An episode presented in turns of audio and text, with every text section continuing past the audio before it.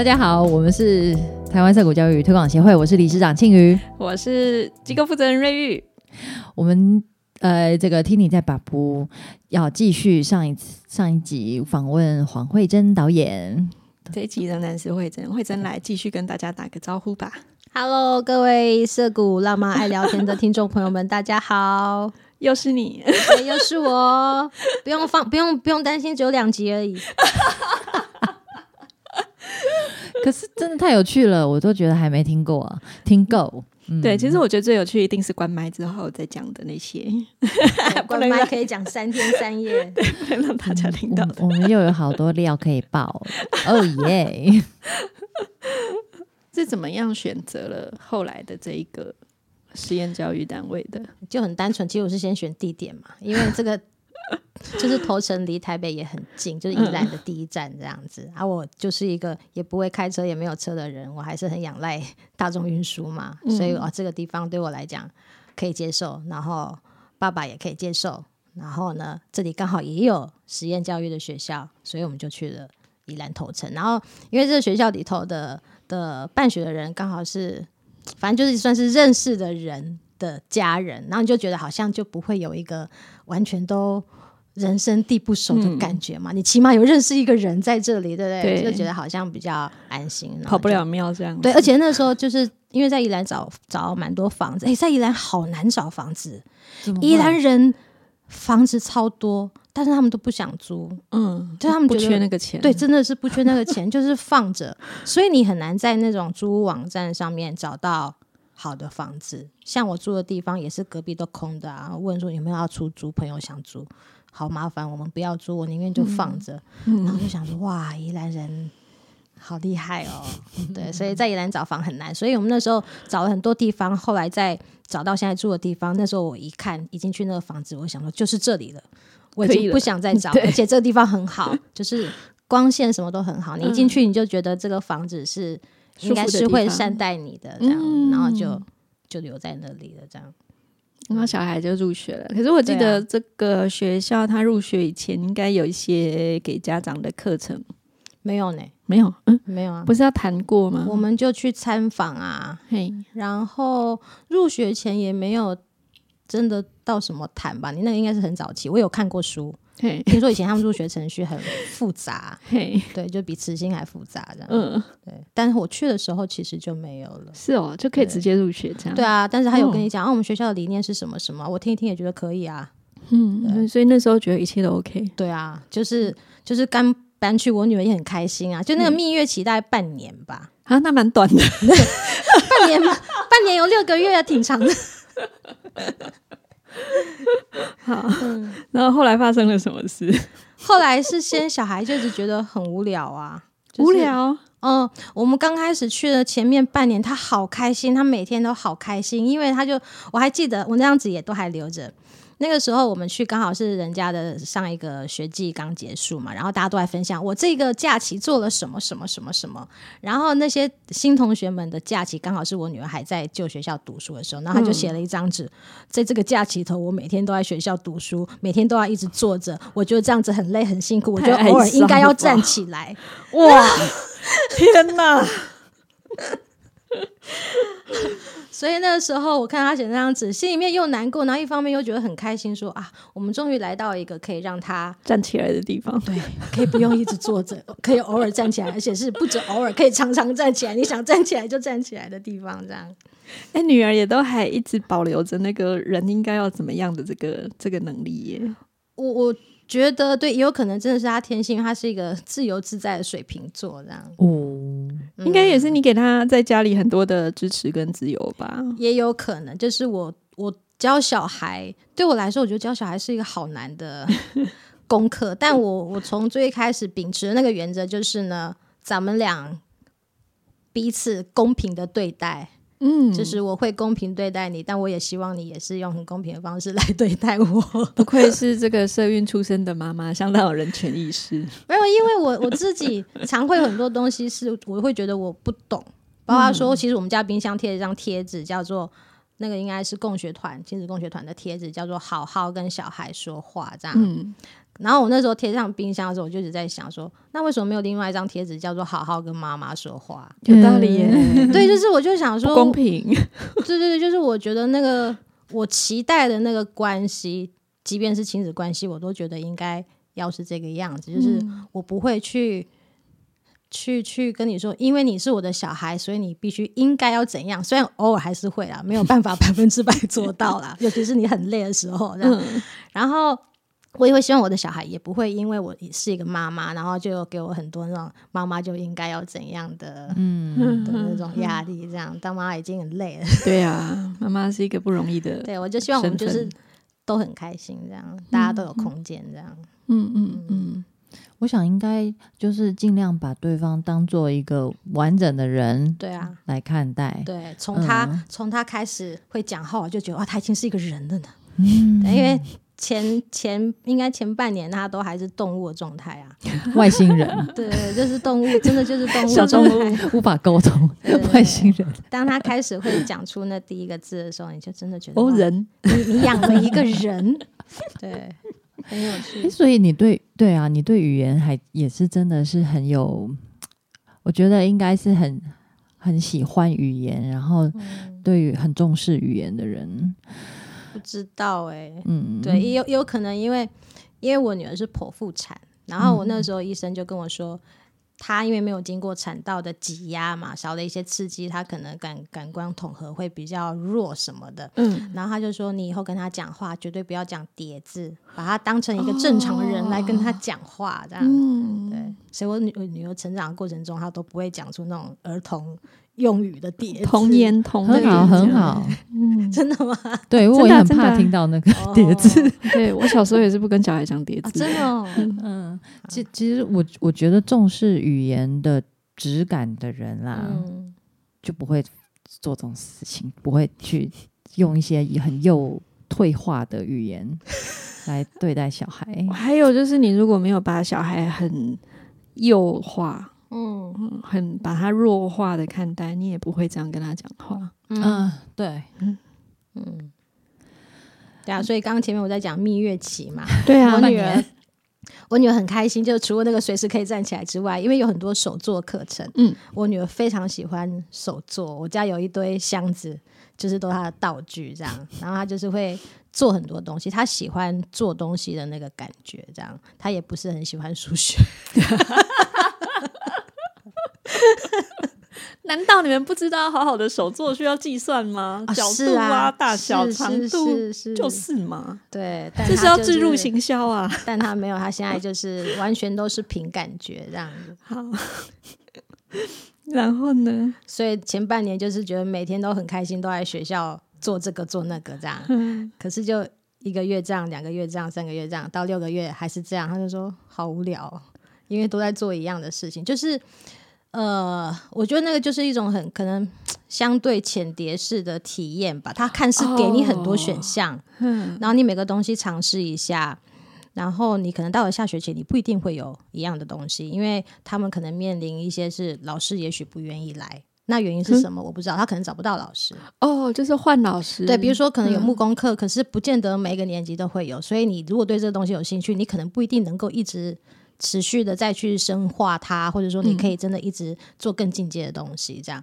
所以就那半年一过，我女儿就觉得很无聊啊。你说今天让你做捏捏捏那个叫什么软软的那个粘土，纸粘土、捏面人，对，就是反正史做不是史莱姆，史莱姆很多小朋友很爱玩是，粘土的一种，好不好？对对对，反正就是那些做的东西看起来形式上好像在做很多不同的东西，可对他来说好像是同一件事情。嗯，然后他后来就是他会自己讲说，他后来他会自己在家写字。我有有一次看到他，他有个本子，他写了那个时候那个《与恶的距离》很红的时候，嘿，我没有看，然后他就写了那首主题曲，一整张纸写的那张歌的主题曲。他不是才几年级吗？对，然后我就被他吓到，我说你写这什么？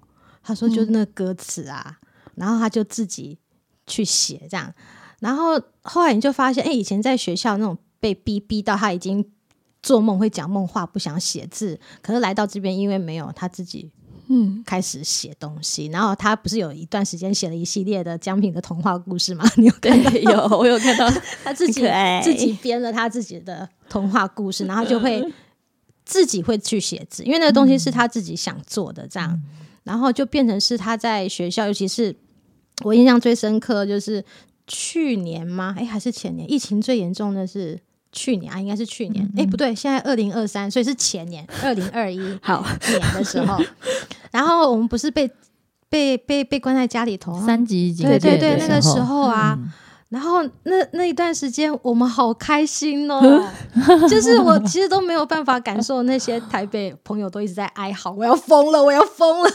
嗯没有我那时候嗯如对我也没有，我觉得那那那三个月我真的觉得如鱼得水，然后我女儿也好开心，我们两个人就在家里头搞很多事情做，这样子，就是可能因为在在学校，他还是在一种哦，我有这些东西，按、你来选。可是不见得是他真正他真的想要，我就是只能选你给我的选项。可是在家里头那三个月，就是我们会一起讨论，那你想做什么，啊，我们就来做什么。那他在这个实验教育的学校里面，他也没有办法有空间让他自己去做他想做的事吗？我觉得可能在那里头，我真的是有时候会看到他的学习动力是离开了那个学校之后才有、欸。在学校最重要应该就是跟朋友一起玩吧。对，嗯很多小孩都这样。学校最重要的是同才，对啊，对对对，然后对啊，所以后来我就觉得，其实后来像这段时间我们上课，其实也是上的滴滴答答。有时候他不去，我就说那也没学关系，费很贵，不要这样。不用去。还好我们没有读他的那个全日制，所以就便宜一点这样。哦，是这样子。对，我们很快就没有读全日制了。对，因为有一些东西也是我到现在都还没有懂，就是其实实验教育里头也会很强调那种家庭的关系嘛，对，就是学校跟家庭之间的关系。对，还有小孩跟家人之间的关系也很重要。也这样，是然后我就想说，那既然这样，为什么我还要把小孩一到五都八个小时留在学校？我们既然嗯他年纪不到、啊，现在原本的规定是他可能一周里头有一天、两天、三天不等是读半天。我想说，那我们就在家好好相处啊。尤其我工作的形态也不是很固定嘛，嗯所以能够有多一点时间跟他相处，当然是最好。所以其实我们很快就没有。读那种所谓整天制，我们就是每个礼拜一定会有几天是半天的时间，我们就去做我们自己想做的事。那另外一个学费学费比较贵，也是另外一个原因。就是我一直不懂为什么，就是教育这件事情它需要那么的昂贵，像房价一样，我也是很不懂。嗯嗯嗯嗯。那这样子的话，其实你们就很适合个人自学啊。是啊，但就是一直没有沟通成功。我们那我我也是因为那段时间，我其实是蛮确定，我们如果自学是应该是会很愉快，他也会很愉快。但是毕竟就是想象都很丰满了，现实比较骨感。就是那段时间是刚好因为疫情，所以我根本也去不了，我没办法工作。哦，反正也没工作嘛。，对，所以我们就在家，哇，好开心哦！母女俩每天很开心。可是你看，现在恢复了，我其实像去年一整年，我这样子台北宜兰来回跑的次数其实嗯非常多，所以我也知道，就现实条件上，我真的不太有条件是真的完全自学。我不去工作，谁要去赚钱养家啊？对啊，所以才会。后来就是还是一直留在这个这个这个实验教育里头这样子。不过他现在年纪也比较大了，应该也有办法自己待在家里一段时间啊。一段时间，基本上我不太会这样做啦，就是因为我跟我妈一起住嘛，所以一定哦家里、哦还有妈妈啊，对，还有阿妈，但是他不喜欢 跟阿妈在一起，阿妈很烦，因因为阿妈会一直管他。他小时候很会跟阿妈吵架，就是阿妈长大继续吵嘛。阿妈的教养方式就是比较传统对啦，对对，嗯，了解。那我们刚刚很好奇的奇怪的事情，慧慧珍已经讲了吗？好像还没哦，没有啊，还没有讲啊，就是 什么开始我已经忘了。就是他讲说为什么他会开始想要变黑了。离开，也会想要离开实验是学校啊，是怎么变黑的？是如何跟学校吵架的？第一个让我觉得不对劲的地方是呢，这个学校本来他现在是个人办学，就是用个人名义，它有点像是标案，你知道吗？因为它是公办民营哦的，实验对，学校，他改变过，然后他现在是个人名义办学。然后我们来没多久，然后他就说，哦，他们现在要改成是那种呃法人办学，就他们要成立一个协会，然后用法人来办学这样。嗯然后那时候我还记得，就是因为疫情，大家就线上开会这样。然后他就跟大家讲说啊，大家所有家长都要来参加这个协会。然后呢，你就是缴会费成为会员这样子。我说那这个成立协会最基本就是那协会的章程啊，什么这些东西是不是应该要先让我们看过？对啊，没有那个东西。，Oops，然后，然后这个负责说明的老师，同时也是家长，他就说。家长就是信任我们嘛，我们都这么用心的在带你的小孩，我们连自己小孩都没时间带，不啦不啦不啦不啦不啦不啦。然后，总之那个那个重点就是说，你们就是加入协会就好，而且他真的是就讲出来说，你们家长就是加入学学会哎协会缴会费，然后把然后选举老师当那个干部的一件事，我们自然就会开会，自然就会运作这个协会。啊，不加入会怎样？小孩要退学吗？是没有到这个程度，但他就是希望大家都加入，因为呢，如果大家都加入这个协会的话，就表示所有家长都认同这个学校，认同这个协会，以后要用协会的身份去办学，教育部看的也会觉得，嗯，这是一个有人挺的。学对对对，校这样是民意基础这样子。但这个东西我就 这个是不是自愿？踩到我底线，就是 我那时候线上会议，我就问他说：“请问你知道‘民主’两个字怎么写嘛？”就是哇，你你好黑哦！这句话出来你就没救了啦。对我后来我就一路黑到底了，这样就是我是真的觉得很夸张。就是今天如果你是不熟悉这些程序，对我们都可以，我都觉得我可以一起帮忙这样。嗯嗯可是当今天你就是认为啊就是这样子，我就想说哇，你真的知道你在讲什么吗？对啊我是真的就是问他说，你知道你在想是听讲什么吗？起来就有点像是，哎、你们既然都已经来入学了嘛，那就是你们就是要无条件挺我。对，嗯对，学校基本上请了咯。对 Yes 就是这样。，yes，哎，那后来这个协会章程有出来吗？没有，啊，我没有到看现在还没有。但是他们可能有，因为后来我没有加入嘛，哦我就是学校少数那个没有加入的 的的家长。因为呢，后来那个讨论，那个线上讨论完之后，隔天呢、我就说我觉得这些东西还是必要，这真的就是很基本的 A B C。然后那个嗯一样，那个老师兼家长的那个那个人呢，就在。那个赖群组里头一直骂我，一直骂我，一直骂我，然后就讲说，就是有你们这种家长只会出嘴巴，只会怎样怎样怎样，然后就继续讲他们有多辛苦这样。然后我后来我就说，我真的是很后悔那个时候没有截图，老实讲。嗯，就是呢，我就说啊，如果这就是这个学校是用这种方式在讨论事情，那我真的是我我我没有办法，嘿，那我就退出这样子，嗯。你们就继续去一起努力这样子，继续去安利这样。对啊，对，就是我觉得这是很根本的事情，怎么会、嗯。会你提出来，然后你变成是那个要被骂的人？对啊，所以我不理解啊。哦。对对对。嗯辛苦了。嗯 应该不止这件吧？对啊，吗这是起头而已。本来以为已经找到一个归属，结果没想到又是这样子的发展，嗯，哦，真是令人失落。嗯，对啊，所以后来才会觉得说，那因为我自己也，我这也是我们第一次进入到所谓的实验教育的环境嘛。那我老实说，我在真的进到实验教育的环境之前，我对实验教育 可能跟以前对幼儿园的憧憬是一样，卡通的那发，光的那种。觉得 我我老实说，这也许真的，我后来检讨就觉得应该是自己又太过浪漫吧，就是理想化，对，太过理想化，就是我会认为，或是说我以为会来办学、来办实验教育跟参加实验教育的人，应该都是有某种理念、有理想性，都是怪咖这样子。OK，大家也都说会来拍纪录片的人都怪是咖哦都是有理想性，没有啊，也没有 啊，白白不一定，其实都是白对啊真的就是白种白。而且后来你会发现，哦，在或是或是说，因为我也没看过其他学校，但至少在我们现在这个学校，你就发现，哎，那个光谱其实会很极端。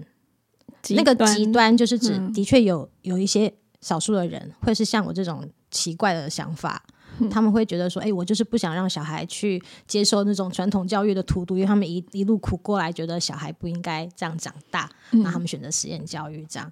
然后另外一个极端就是特别有钱。我在那个学校这两年来，各种有有牌子的那种很厉害的车子，我大概都坐过，因为我刚刚嗯有讲我不会开车，也没有车嘛。嗯，到处啊，当人家变车。对对，到处当人家变车，好的，我很懂拍谁？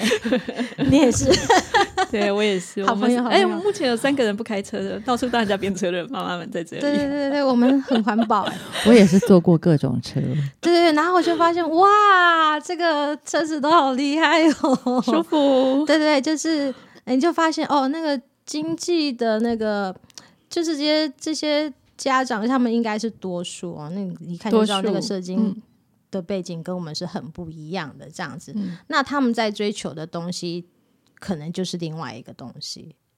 可是那这个学校应该有他的教育理念呐、有啊，那怎么会来的家长们的价值观或者是观念会落差这么大？我我后来是觉得没有那么怪，是因为就好像大家都很爱养宠物嘛，嗯，很爱养宠物的人里头，也不见得大家都是会，比如说养爱养宠物的人，爱猫爱狗，他也有可能是反对统治的人。就是呢，嗯他在某一个价值观上可能跟你是一致的，但是他在其他地方不见得跟你那么的相近。因为像前阵有个状况，就是因为我刚刚有讲，我没有读我们学校那个全日制的对，课程，我是读半天而已。然后后来前几个月就有发生一个事件是，哎，没有读全日制的学生有一些活动他不能参加。然后我就去提问，又在那群主提问说为什么？我想知道那个原因是什么。然后总之后来就有一连串，就有一些家长开始有骂我，然后然后有还有家长就讲说出不起那个钱，是不是我帮你出啦？好可怕！啊怎么会讲这种话？哦，这次我有截图了，我 这次学乖了，这次所有对话我全部都截下来，这样子。好的，对，我就觉得，嗯，好啊，所以就是显然你又是要对抗一群对想法跟你可能比较有落差的人，这样。我觉得也许理念不一样是可以理解的，但是不尊重的那个感觉很强烈耶。对啊，嗯哎、我我我，因为我大概知道瑞玉刚刚在问的那个问题哦，我也是觉得这东这当中到底是怎么回事？因为如果是这个这个地方，它有一个很明确的理念，嗯也就是说，哎、是这个很这个是这个很明确的理念去吸引到不同的人来嗯来加入嘛。那嗯，但是但是也就是说，抱有这个理念的家长们，嗯在其他的地方的价值观，它不见得不一样，对是一样的。哦对，因为大家可能都认同孩子要有一个愉快的童年，不要填鸭式的教育环境。好、嗯这点可能大家是一致有共识的。嗯，可是，在其他面向上就不见得这样子。那表示学校的终极目标，嗯或者是大家，嗯，就是该怎么说？因为这件事情到底跟愉快的童年有没有冲突？我自己的想法是，大家脑子脑海中愉快的童年嗯是一样的吗？对对，对，这也是我在想的，因为我几次就都会去跟我女儿讨论啊，比如说，因为像会有很多的活动，我就会问，那到底你会不会想要去？嗯，Yes，我我就就是那些知道啊，如果我很丰富的嗯活动，就这件事情到底那个，我就在想，他到底是可以带给孩子什么这样子。然后后来其实有好几次，他都会选择不不去参加一些活动，即便是他可以参加，但他也不参加。这样是因为你会发现，其实我们在一起的时间可能是他觉得更重要的。我们其实有时候常常都会请假。我女儿是一个 几乎每天都在写假单的小孩，爱妈妈，对，然后我们就会去自己做自己的事情，这样。可是他现在都已经五年级了，嗯，理论上这个年纪的小孩跟同才的吸引力应该出来了，很强啊！他嗯现在我的手机其实我们是共用的，你看我的头像是三眼怪，就是因为 因为我们共用一只手机。你你要不要考虑那个？我有问他、啊、你会不会需要，因为他的同学已经都有了。对，嗯然后他就想一想，他说他觉得他不需要，他只要用我的，因为呢，同学反正传给他讯息，然后我会跟他讲，我们的约定就是呢，我不能看他的讯息。他有讯息的时候，我要给他，然后他自己会去回复，这样。那他也蛮妙，他也信任我不会偷看他的讯息，这样子。你要怎么样不看到他的讯息，但是知道是他的讯息，然后给他因为呢，其实 赖不这个技是术上的问题吧没有。啊，赖都会有通知啊，你一定会看到有未读讯息是他朋友传的啊。可是看通但知你就会看到内容啦。对，但 他只会出现一行而已。好了而且他的同学都传很多那个那个叫做什么抖音，就是都是嗯抖音嗯的连接，所以我也不知道。这样我懂了啦。其实你女儿跟你的关系跟一般小孩跟爸妈的关系不太一样。嗯嘿，你给他很多的尊重跟独立嗯，的的地位，所以他即使这个技术上没有独立，嗯可是实际上他他觉得他自己有充分的自主，然后不会被干涉。可能吧，所以我才说嗯你要不要一个自己的手机？因为有时候他用的时候，我也要用，也是蛮困扰的。也是，所以是我看是你先屈服吧，是你的需求，不是他的需求。对，但他就觉得他不要，就说好，那就不要，嗯那我们就先维持这个样子。嗯，然后我觉得他应该也是觉得跟你在一起，或是他不要去学校的时候做的这些事情的那个意义感，嗯，或者是那个感受的深刻度，比他去学校从事的那些活动还要来得强。就他自己对学校有他的观察啦，比如说像。疫情那三个月，我们不是在家胡搞瞎搞嘛？嗯那、其实学校课程还是在进行，我们只是没有跟着一起而已。因为哦，学校还是有网课，，对他们还是就是线上上课啊。嗯可是我觉得可能因为现在上课大家没有真的准备好吧，就是每天光是连线上线，大概只是花半个小时到一个小时，这个很严重，半个小时到然后一个小时然后我怎么一回事？这个实在很浪费时间。可能我们宜兰的讯号没有那么好，刚开始也许会啦，可是应该很快就解决了，不是没有，啊吗？就是后来因为好像是后来不是又一次嘛，你就发现哎状况好像没有相差太远，永远都会有人上不来或者是什么很多状况这样。对，然后我还记得印象很深刻是有一次老师就说：“哎，我们要集体买教教材，那个叫什么？是教材嘛？反正就是上课要用的东西，因为他们有很多手作嘛。”嗯，然后他就贴链接说：“哎，我们可以买这个，男生可以选这个，女生可以选这个。”然后我女儿第一个问题就说：“为什么我女生只能选这个？就是啊，女生的东西我都不喜欢。”然后去看了一下嗯男生，我说：“你也可以看男生的，看一下他也不喜欢。”诶，嗯，然后后来 我们就就有讨论说，那怎么办？你都不喜欢怎么办？后来他就只买了一个热熔枪，嘿对，他是买热熔枪，然后其他东西就是我们自己想办法。就是他的想法是他觉得为什么我只能选这些东西？嗯，然后呢，我的想法是，我觉得我会买一堆垃圾回家，对我，不想要。我懂，对，对，所以后来我们就都没有买，然后我们就就是。应该就是妈妈不贵，小孩也蛮不贵的。就是 就是当学校跟我们说，我们这个星期我们这个可能就这段时间的主题是什么，然后要买这些辅助的材料材料的时候，我们就都不买。而且我真的是很生气，我就想说，我到底为什么要做这些消费，以及买这些真的不环保的东西？嗯，然后我们那那段时间，我就跟我女儿说：“来，我们用家里面找到的材料，我们自己来做东西。所以我们就在家里面找了一堆东西，然后全部都是用家里现成的材料，有一些就是可能就是也回收再利用。我们做了很多很有趣的东西。嗯我知道了啦，就是一就就即使是校方，他们对于愉快童年的定义也跟妈妈你嗯，不一样。我说真的，虽然大家都是，呃，是一个希望小孩能拥有愉快童年的这个出发点哦，但是说实在，每个人那个定义是不一样，执行的方式也不一样。如果以我们前几集访问的那个显片拉玛的看法，就是学校和校方跟其他的家长们还是以一种消费者的态度来做这些事情，可是你们的状况比较像是一个创造者。嗯，希望是因为我女儿可能个性也比较偏这方面吧，嗯对她就是喜欢这些东西，而且就是她是一个我我真的觉得我女儿是个蛮怪的小孩，可能我也是一个蛮怪的妈妈，嗯，我很小哦 就在教她钱是什么，钱，对，嗯钱是什么，我也都会去跟她讲我的工作，我的收入是什么。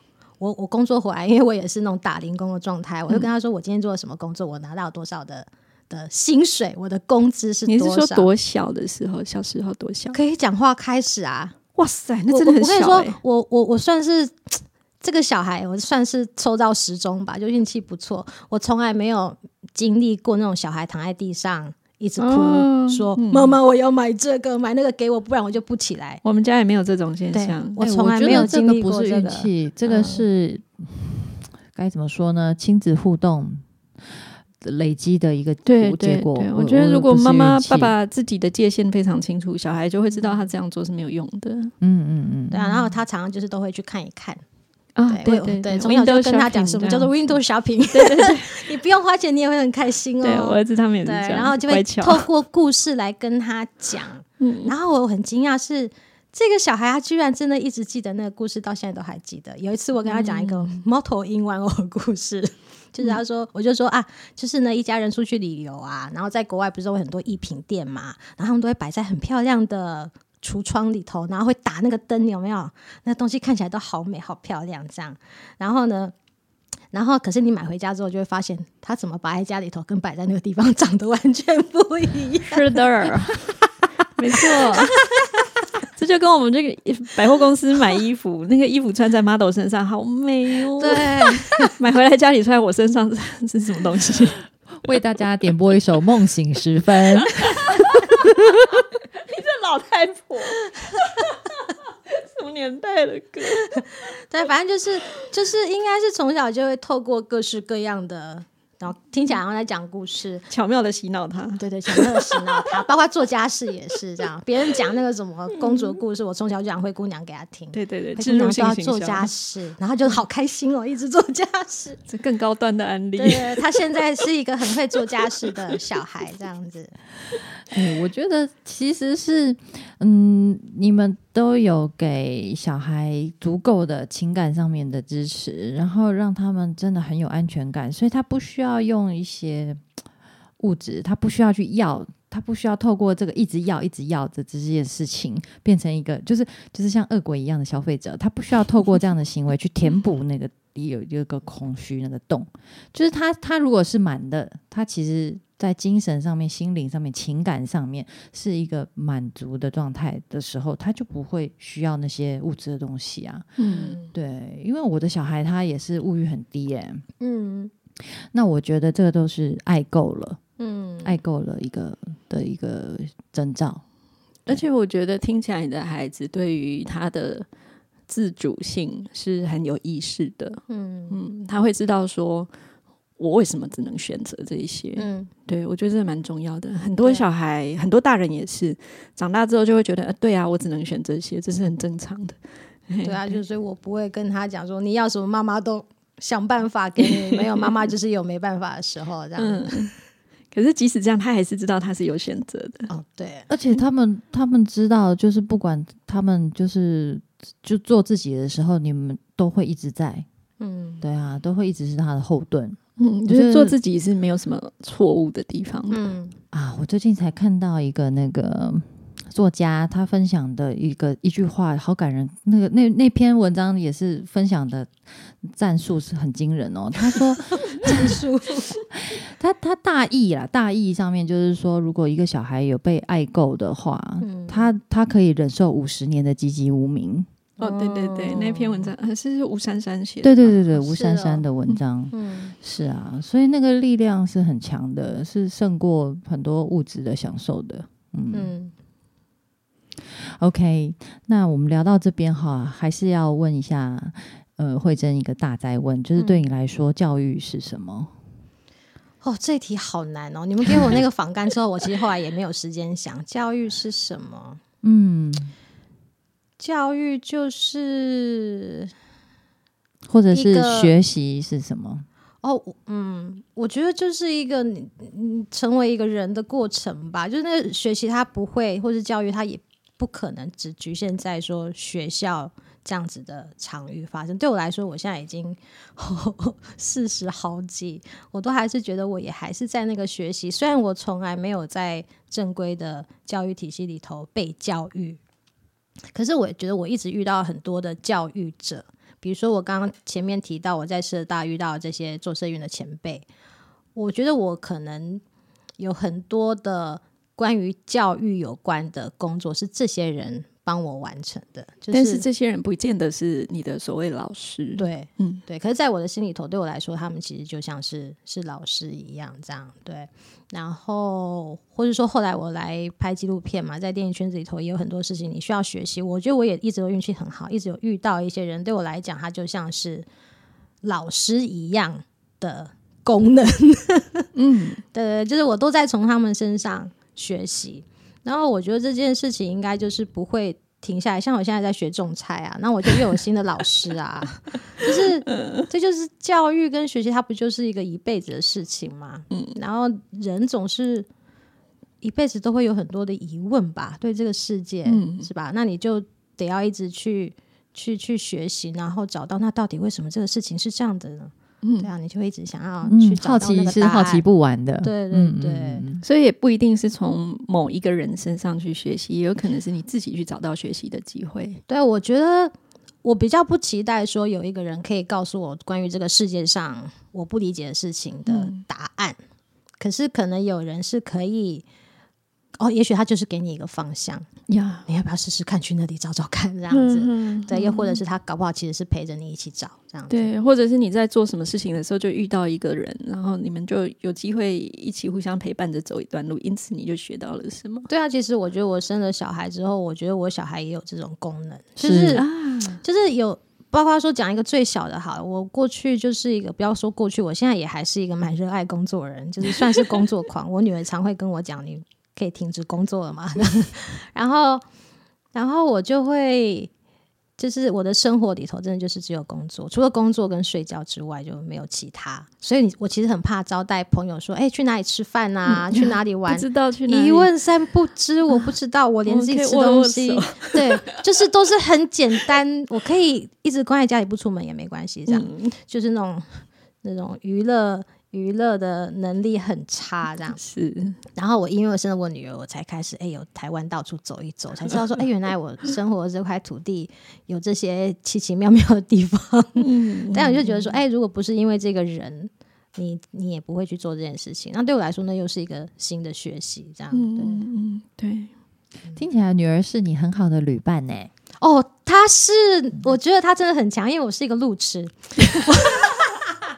为什么我们可以握手的地方这么多呢我？们的星盘一定有很多地方很像。我后来有一集听到国师在讲说那个星盘怎样讲就会是路痴，我想说哇靠，那就是我哎、真的，真的，真的。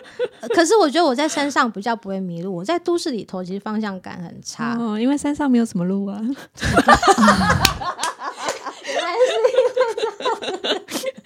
而且你住的地方像永和啊、三重啊，嗯哇塞，那个对路那个是真的很密密麻麻的，好可很可怕怕。我那时候搬到永和去住的那个，我之前住的那个房子，我搬去的第一天，我走不出我们家的巷子。我 我走出我很想安慰，不是你的问题，但是这个程度，我就走出门，我想要走出外面，我在外面那个马路就有 seven 这样，我想要走出去，然后我走走走走一圈，发现我走回我家，然后我就站在原地冷静一下，想一想我刚刚到底是怎么进来这个巷子的，然后再走一次，就成功了吗？那还不错嘛，会成功。然后我就想说，天哪，这到底是怎么了？我都会走第二次，然后就觉得这边很面熟，应该就是对的吧。然后结果就是刚刚错的，再走一次。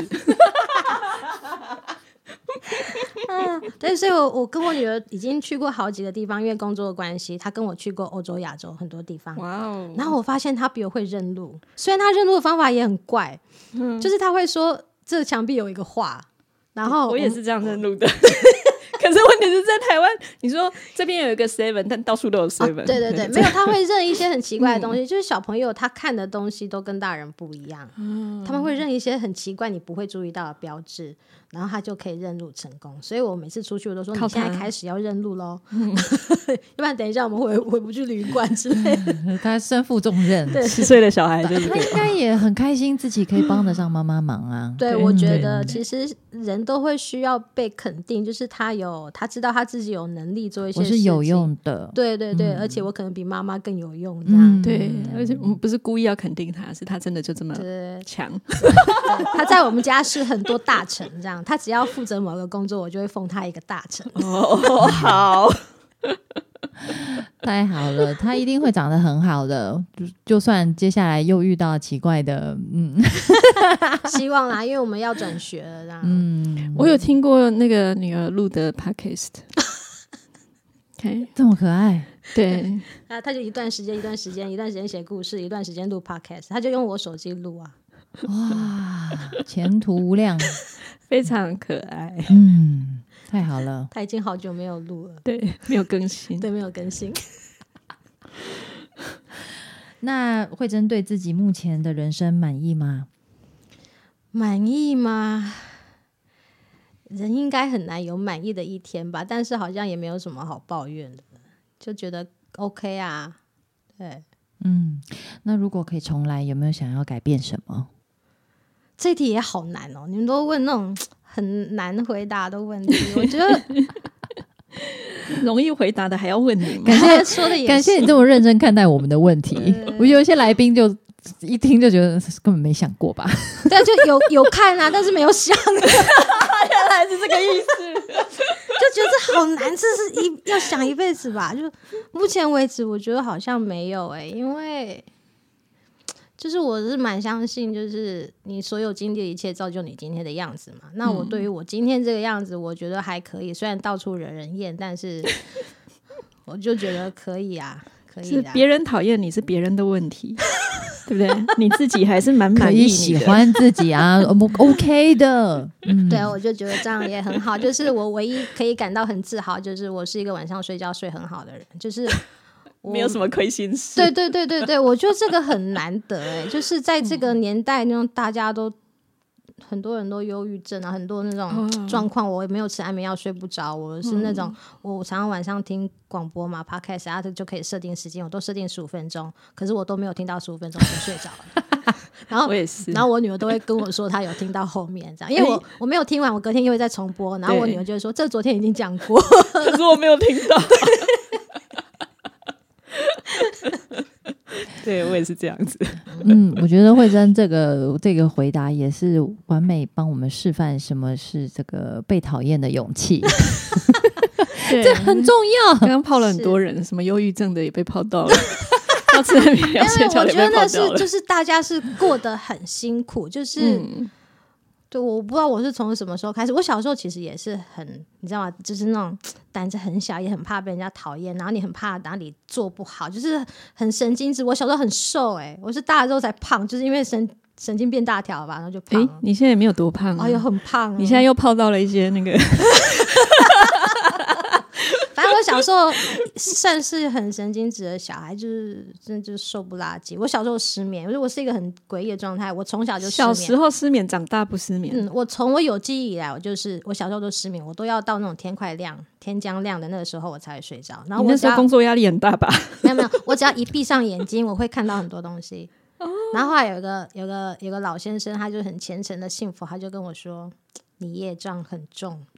喂，这句话 这样会比较好吗？对啊，对一个小孩这样讲，” 我不知道，对吗？但但就是那个时间维持很长，一直到真的就是差不多是到我进入那个跟那些生育前辈一起工作之后，嗯才有比较好，但也还是常常会晚上会失眠这样。嗯，对我是一直到认识我前夫生了小孩之后，我突然就啊就没有失眠，我好了。为什么？而且我小时候做梦都是黑白的哦，嗯，嗯，然后一直到到我认识我前夫，我做梦开始变彩色，而且我的梦的内容有很大的转变。我小时候做的梦都是很不现实，就是我没有梦过现实的任何的事情，我的梦都是很奇怪，是哦，有很多很恐怖的梦，这样嗯，对。好，然后后来因为那个梦也没有，然后我就发现，哎、我睡觉也都很 OK 正常。大人都是长大才失眠嘛，对不对？这是我是意思倒过来的，意思是说遇到前夫那个业障就还清了，这样 是吧？怎么那么开心？因为我第一次听到有人这样诠释，反正总之总之我就觉得，哎、现在一切都很好啊，OK，太好了，好的，嗯嗯嗯嗯，这很好的诠释，我是不是应该叫他听一下广播？对，等我们剪出来之后，你就呃感恩前夫。哇，这集又法喜充满了。好的，我们今天真的很谢谢呃邀请到慧珍来跟我们讲了。对啊，我也很开心可以来到这里。我本来也很想要来涩谷啊，因为你们我我还去参加过几次说明会、啊，有有有有有，因为你们刚要创办的时候，就是我们真要搬家的时候，我就想说 是怎样？